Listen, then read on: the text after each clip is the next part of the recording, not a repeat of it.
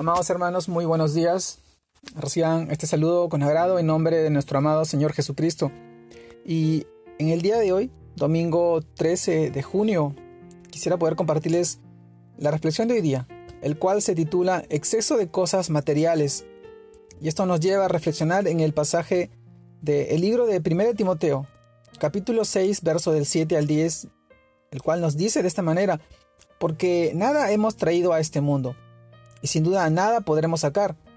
Así que, teniendo sustento y abrigo, estemos contentos con esto, porque los que quieren enriquecerse caen en tentación y lazo, y en muchas codicias necias y dañosas, que hunden a los hombres en destrucción y perdición, porque a raíz de todos los males es el amor al dinero, el cual codiciando algunos se extraviaron de la fe y fueron traspasados de muchos dolores 1 Timoteo capítulo 6, verso del 7 al 10. También leemos Mateo capítulo 6, verso 33 y 34, muy conocidos, que todos sabemos. Mas buscad primeramente el reino de Dios y su justicia, y todas estas cosas os serán añadidas. Así que no os afanéis por el día de mañana, porque el día de mañana traerá su propio afán. Basta cada día su propio mal. Mateo capítulo 6, verso 33 al 34. Amados hermanos, el tema de hoy día, exceso de cosas materiales. Y reflexionamos en este pasaje. Estamos viendo cómo se nos está llevando cada vez más a consumir en exceso productos y servicios que luego, que luego nos autodestruyen, dañando nuestra salud y produciendo dependencias. Claro que el Señor nos da todas las cosas que, que en abundancia para que la disfrutemos pero no debemos poner la esperanza en las cosas y menos en las riquezas materiales de este mundo, actuando tal vez con altivez. En el libro de 1 Timoteo capítulo 6 verso 17, es decir, el problema inicia cuando son las cosas materiales las que nos controlan, cuando tenemos deseos incontenibles por tener o por consumir algo.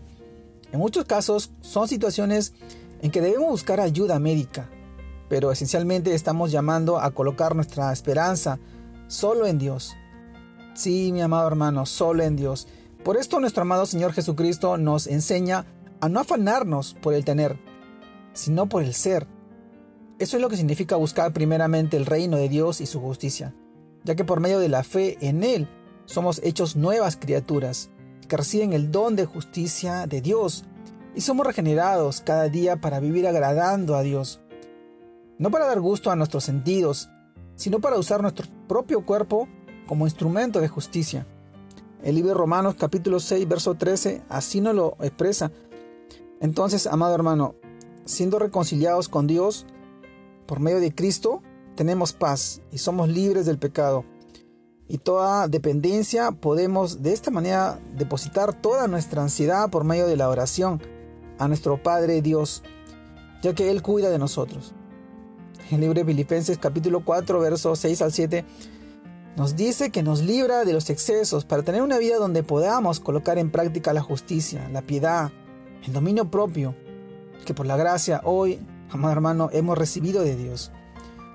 Así también nos los dice el libro de Tito capítulo 2, versos 11 y 12. Amado hermano, el exceso de las cosas materiales siempre ha habido esos eh, afanes eh, por los materiales, por, por tener, y de repente nos han desviado del camino verdadero que, que es la palabra de nuestro amado Señor Jesucristo.